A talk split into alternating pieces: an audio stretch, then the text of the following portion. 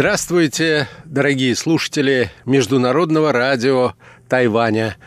В эфире еженедельная передача из рубрики «Азия в современном мире». У микрофона ведущий передачи Андрей Солодов. Премьер-министр Японии Синдзо Абе подал в отставку по состоянию здоровья. Но есть и другие варианты объяснения этого. Прежде всего, это проблемы с реализацией экономического курса и тупик в переговорах с Россией по северным территориям.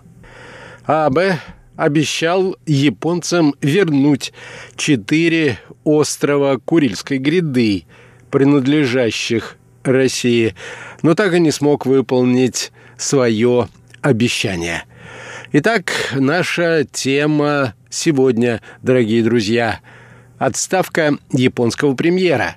В чем причины?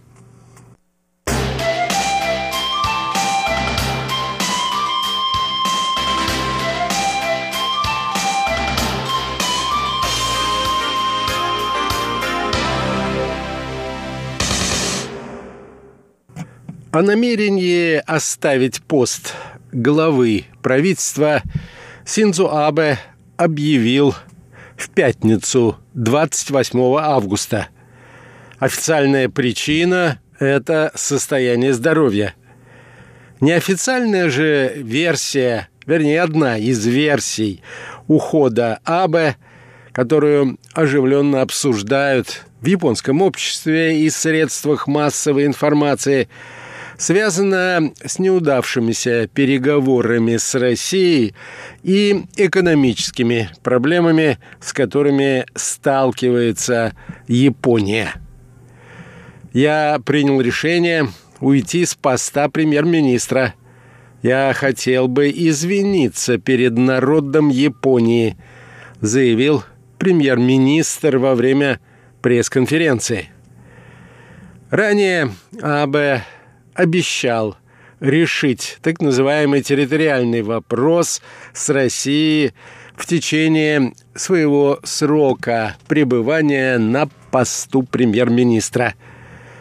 Япония, как известно, претендует на несколько островов Курильской гряды – Кунашир, Шикотан и Туруп и группа островов Хабомаи – Хотя по итогам Второй мировой войны, как утверждают в России, они были закреплены как часть территории Советского Союза. Спор об островах, которые Япония называет своими северными территориями, является главным препятствием к подписанию мирного договора между странами – а отсутствие мирного договора, в свою очередь, препятствует, как говорят в Японии, развитию экономических связей между странами и вносит напряжение в сферу политического сотрудничества.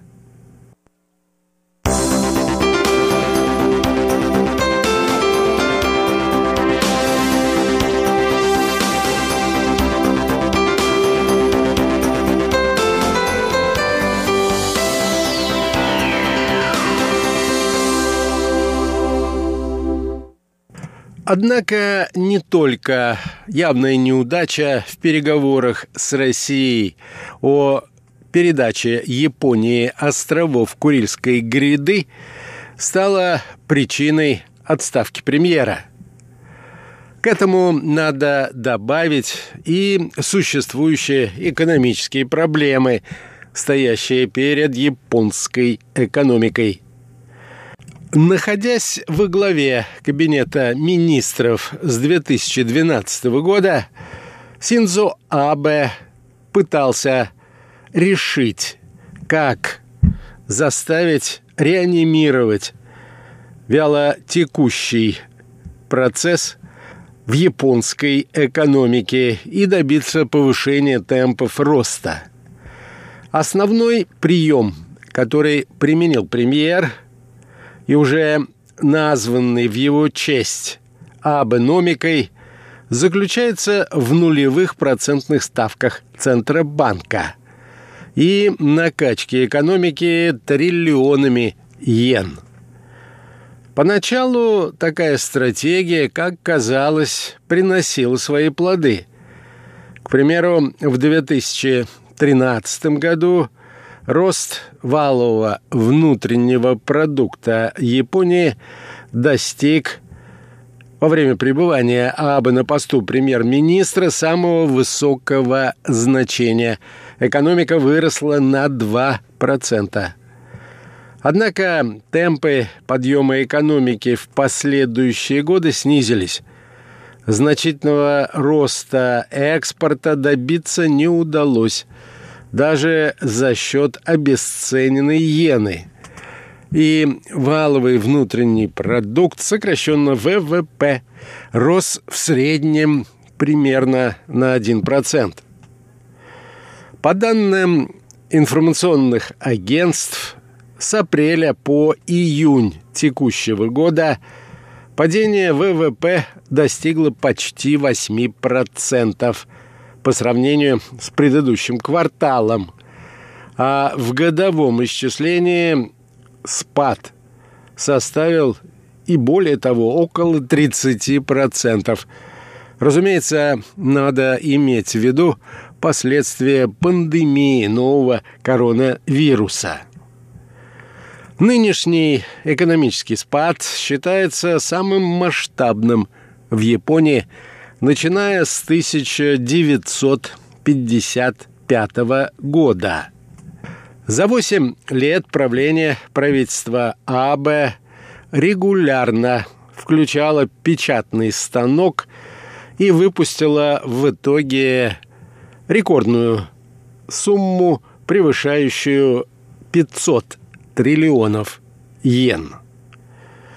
Эти средства Центральный банк страны потратил на скупку государственных и корпоративных ценных бумаг. В итоге государство вошло в капитал каждой третьей публичной компании в Японии.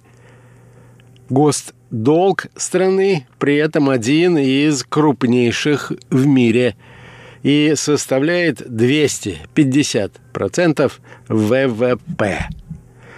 В связи с этим экономисты, по крайней мере, часть из них выражает опасение, что Япония, возможно, столкнется с дефолтом. Что будет делать с подобным наследием преемник Абе, неизвестно. Влиятельная японская газета «Майнити Симбун» называет наиболее вероятными кандидатами на пост премьера, министра финансов Таро Асо и главу Министерства иностранных дел страны Фумео Кишиду. Не смог добиться серьезного сдвига и в развитии экономических связей. Предыдущий премьер, хотя явно прикладывал к этому усилия – он всегда принимал приглашения на российские форумы. 26 раз встречался с президентом России Путиным как в Москве, так и в Токио, а также на различных международных переговорных площадках в рамках «двадцатки».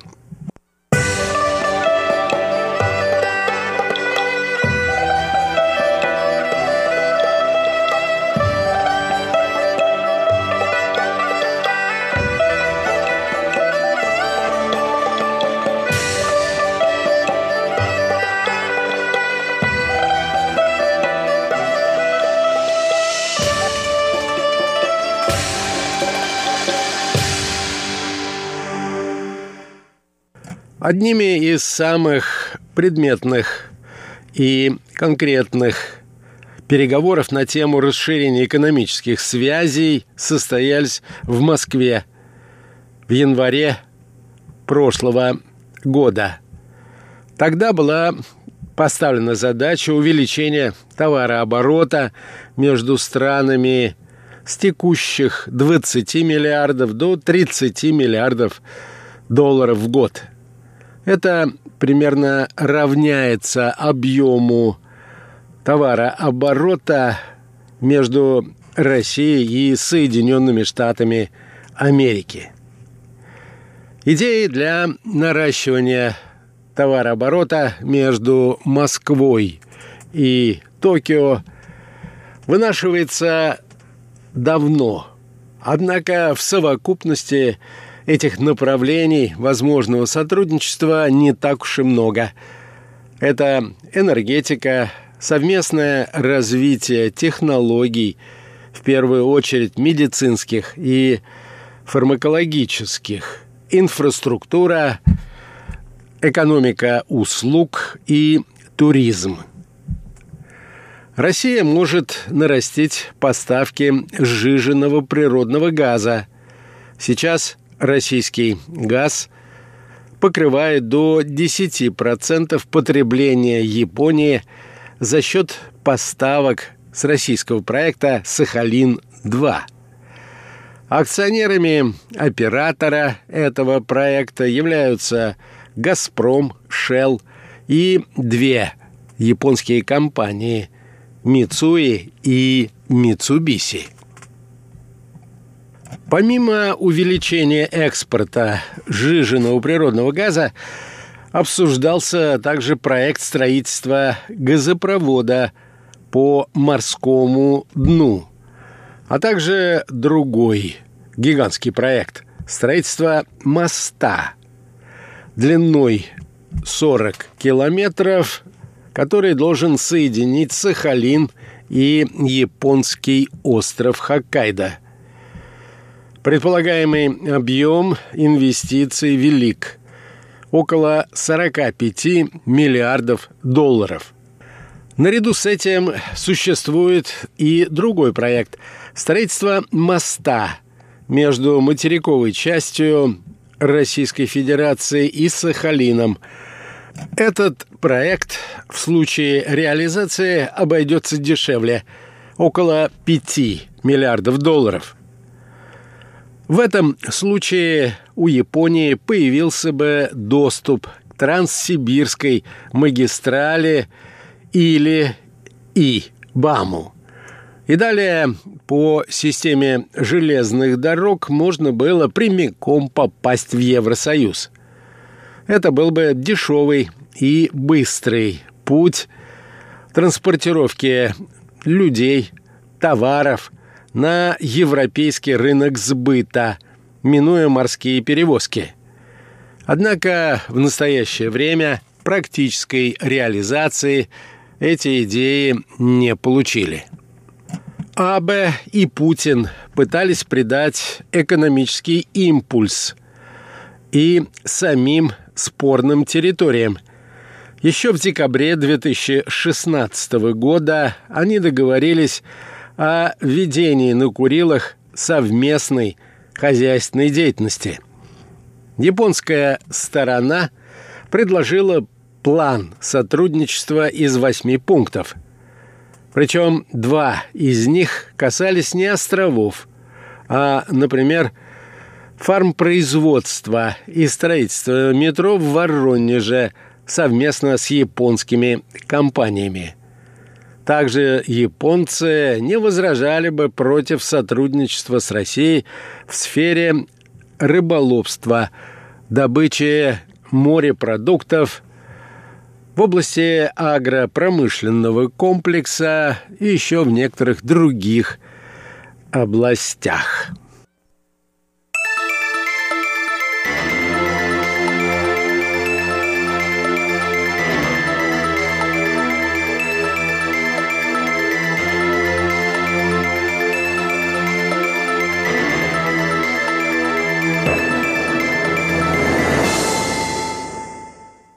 Россия же при этом пообещала японскому бизнесу ряд инфраструктурных и жилищных проектов на Сахалине, в Казани, в Ярославле, Хабаровске, а также совместный план по промыслу некоторых видов морской фауны – сельди и васи скумбрии, а также выращивание морского ежа и гребешка. Некоторые из этих проектов дошли до стадии реализации. Однако инвестиционного дождя со стороны Японии никто и не ждал, и совместные проекты не внесли заметного вклада в рост товарооборота, отмечают экономисты. В Кремле, тем не менее, судя по всему, высоко оценивают деятельность АБ на посту премьера. Об этом, в частности, говорил и пресс-секретарь российского президента Песков. Кто бы не занял пост премьера, он будет прилагать усилия для возврата проблемных островов, отмечают эксперты. Однако усилия, скорее всего, будут тщетными, так как в новой редакции Конституции Российской Федерации после проведенного всенародного голосования записано, что официальные лица России не могут обсуждать отчуждение части территории России в пользу другого государства.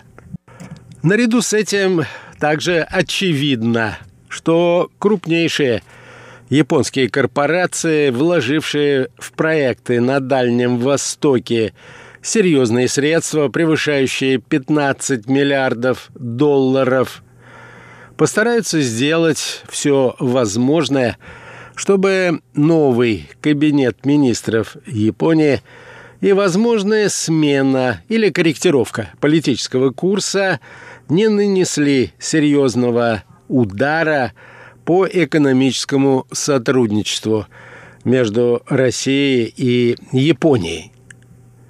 Однако дальнейшему увеличению инвестиций из Японии в совместные проекты с Россией мешает не только территориальный вопрос, но и тот факт, что Япония присоединилась к антироссийским санкциям объявленным Америкой и Евросоюзом, хотя и явно в ограниченном масштабе. Маловероятно, что новый премьер Японии радикально пересмотрит политику санкций, так как это будет означать для Японии значительное ухудшение отношений со своим главным союзником, а именно США – Другие же эксперты отмечают, что они не видят особых перспектив в урегулировании территориальной проблемы между Японией и Россией. Японцы не хотят примириться с тем, что они проиграли войну, утверждают некоторые из российских экспертов.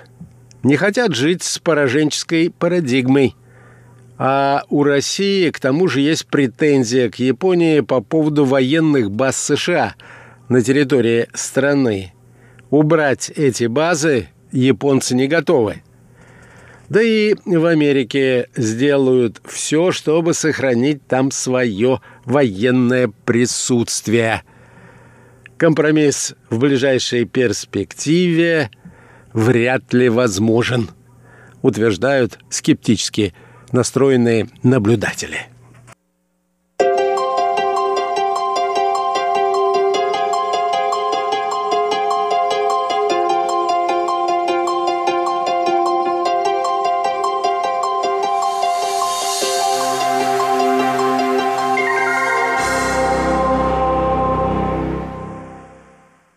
На этом, дорогие друзья, позвольте мне завершить нашу сегодняшнюю передачу.